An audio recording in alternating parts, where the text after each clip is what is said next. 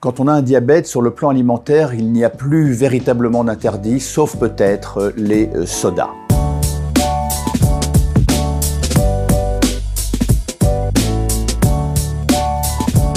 Il n'y a aucun aliment qui soit strictement interdit lorsque l'on a un diabète, si ce n'est peut-être les sodas. En dehors de ça, il s'agit d'une question de fréquence et de quantité. Bien entendu, tous les aliments sucrés doivent être ingérés avec modération et plus pour le plaisir et l'alimentation quotidienne ne doit pas reposer sur ce type d'aliments. On privilégiera par exemple pour ce qui est du pain, du pain complet parce que ça fait moins monter que la glycémie que le pain blanc par exemple. De la même manière, des féculents complets, pas trop cuits, vont moins faire monter la glycémie que des euh, aliments euh, transformés et plutôt très cuits. Quant aux fruits, on peut en consommer parce qu'ils ont beaucoup d'avantages pour la santé d'une manière générale.